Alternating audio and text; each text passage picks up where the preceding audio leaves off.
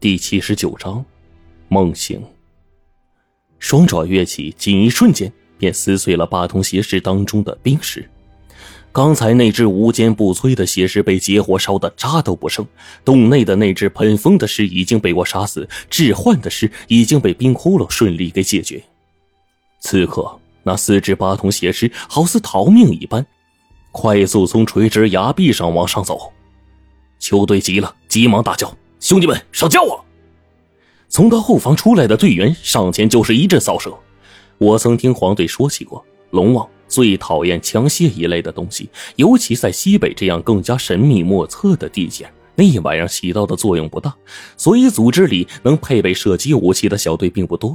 果然，那些子弹密密麻麻的打过去，对准了此时。但即便持枪的人都是神射手，也不行。子弹打在前方，隐遁师直接隐匿，连个身影都找不到。剩下一只火狮和另外一只不知名的邪狮，速度极快，子弹打在身上连滴血都不流，根本就像是沉入了泥潭。那四只狮其中的一个个头最矮、枯瘦异常的家伙，那是一个老者，长着鹰钩鼻，整个脸活像一个猫头鹰。这家伙瞬间身影一闪，便来到了邱队的身边。我的妈呀！他抬起双手，就跟砍瓜切菜似的，朝着队员扑过来。我跟女天师急忙去阻止。女天师的符咒贴在了尸身上，可那符咒顷刻间化成了飞灰。另一个队员的枪械直接被拧成了铁疙瘩，被那双恐怖如钢叉般的手掌直接削掉了半颗脑袋，鲜血夹杂着脑浆，红白之物流淌一地，惊得我是目瞪口呆。我还受不了这种活人眼睁睁死在面前的感觉。更何况此刻我们还是队友，这一瞬，球队让我们急退。后方另一个中年汉子力气极大，竟主动冲上，灵巧的躲过那瞬移的邪尸攻击，将其扛上双肩，猛地往地上一戳，邪尸脑袋被咔嚓一声撞的，就像开了瓢的西瓜。他大力一使，将这只瞬移的尸体直接就扔回了崖下，下方传来了龙啸声。此刻的其余三尸刚刚冲到崖前，忽的，以往地宫中的那种庞大的吸力猛地就戳了过来，连带着大片云雾，顿时被猛地就吸了下去。我赶忙招呼球队，赶紧趴下找障碍物躲避。幸亏我之前倒过霉，反应迅速。几乎在同时，那猛窜上来的三尸与那只又重新腾起的瞬移师一起，被这股巨大吸力一吸，又坠下了悬崖。这吸力来得快，去得也快，但是这一去，就连四周迷蒙一片的云雾也尽数被吸走了。我跟女天师赶紧趴着崖壁从上往下去看，黄队手足全都趴在了崖下的石缝里，勉强躲过一劫，而冰窟窿那家伙却不见了。那团团的云雾被巨大吸力连带的四尸全都给吸了回去。最后一声龙啸声响起，迷雾当中，我似乎看到了两只庞大的银色巨爪，各抓着火尸和隐匿尸，朝着崖底而去。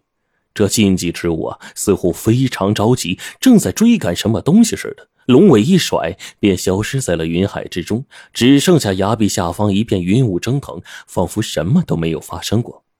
我急得冲崖底扯破喉咙大叫。老黄，你咋样？我直喊了好几声，下面老黄才有一点动静。他气喘吁吁的骂道：“老子死不死不了，就是没力气爬上去。”我点了点头，顿时喜笑颜开：“丫的，没事就好。对了，窟窿的回弹去哪儿了？”黄队转头四下观察，气道：“这这家伙，不会是被吸走了吧？”啊！我愣了那么一下。冰窟窿这家伙大风大浪都过了，这有句老话叫八十一拜都拜了，还差这一哆嗦呀？他不会真被哆嗦下去了吧？心中一阵担忧，但好在黄队没事我还是拍了拍狂跳的心呐。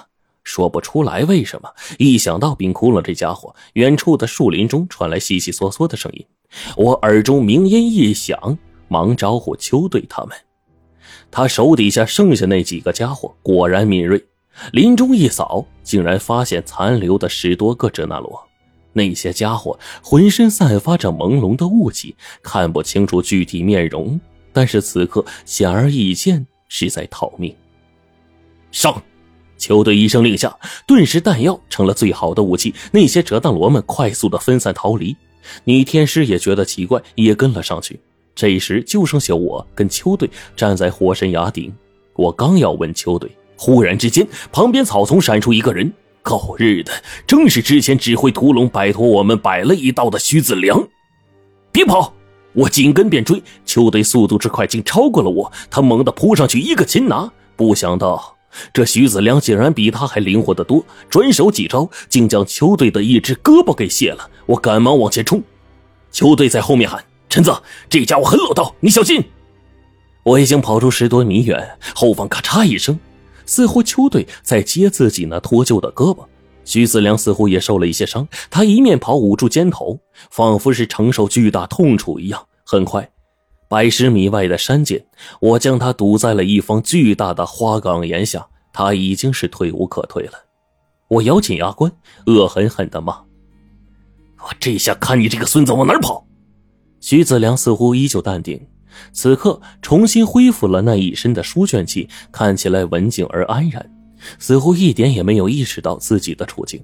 他竟朝我笑了，然后说：“我终于等到你了。”我以为这家伙呀是故作镇定，拿话诓我，想要趁机逃跑，竟不想徐子良一屁股竟坐了下来，招呼我说：“坐下吧，我们谈谈。”我直直站在原地。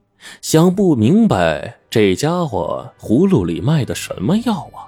徐子良又说：“我等这个机会很久了。”我竖着耳朵，却觉得呀，他说的是实话。果不其然，徐子良笑道：“我的哲那罗手下们在峭壁上行走如风，如履平地。如果真的要逃走的话，完全可以去到另一边。之所以让他们去送死，我在你面前现身。你是聪明人，你一定会懂的。”我真的呀，是要找你谈谈的。”徐子良看着我，认真的说道。他端起一块石头放在一边，替我安好。我怔了怔，也跟着坐下。徐子良笑道：“ 这一切啊，都透着一股子不可思议，但也的确发生了。锁龙台的秘密知道的人其实不多，但我猜你身边那个小哥多少能够猜到一些。”他随后又说：“这是个囚笼。”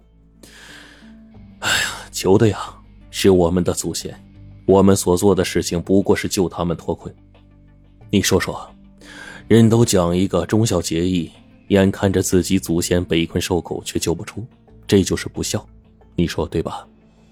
我竟然不知道如何反驳，便辩驳道：“你的祖先是八通邪师啊，那你岂不是妖邪之后啊？妖邪难道和人一样叫什么啊忠孝节义？”噗呲一下，谁知道？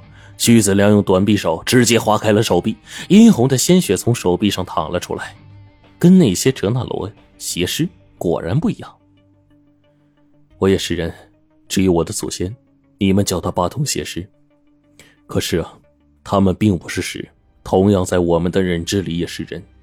我不想跟他扯这些无聊的东西，心中一阵警觉。这人的心机之深，只是聊了几句，我便感觉到了。我直接转移话题。我时间不多，你还有什么要说的？徐子良点了点头，说：“啊，我扯远了。本来也准备进入正题。我的祖先不是屎，甚至从某种状态上来说，你的师傅胡不传跟他们也算是同一类人。这里具体的我还不能告诉你，但是现在我邀请你加入我们，估计你也不会同意了。我加入你们？我心中冷笑，脸上表现冰冷。”跟这些妖邪一样的家伙在一起，我真的是很厌恶这种感觉。或许是从小跟胡老道一起，被他给灌输了那些正邪不两立的观点，我无法接受这些东西。徐子良早就知道这个答案，依旧平和的笑道：“ 所以啊，我不求你加入我们，但是希望为了你师傅办一件事。他现在正在紧要关头，刚刚我得到他的消息，紧要关头。”这时的我心中一动，忙问道：“他究竟怎么了？”从小到大，胡老道和爷爷是我心中最亲近的人，甚至我感觉和父母亲人之间的情感都差不了多少。此刻的我心中恍惚，却异常关心这个问题。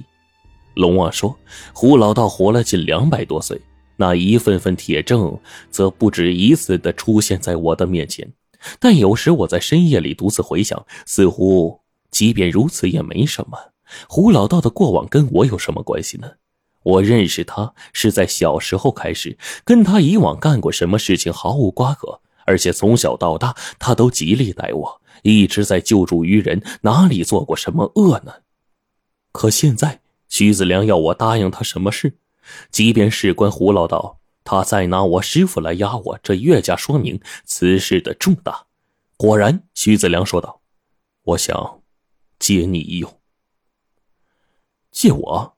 我祈祷。徐子良说：“你师傅过不过得了这关，都在你的身上。我只需要你跟我去一趟，离此地不远，取回了一样东西。你走你的阳关道，我过我的独木桥。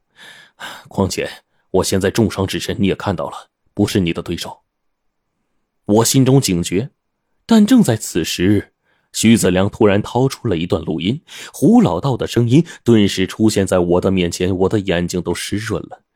他的声音很苍老，亦或是说很虚弱，似乎是病入膏肓，行将就木了。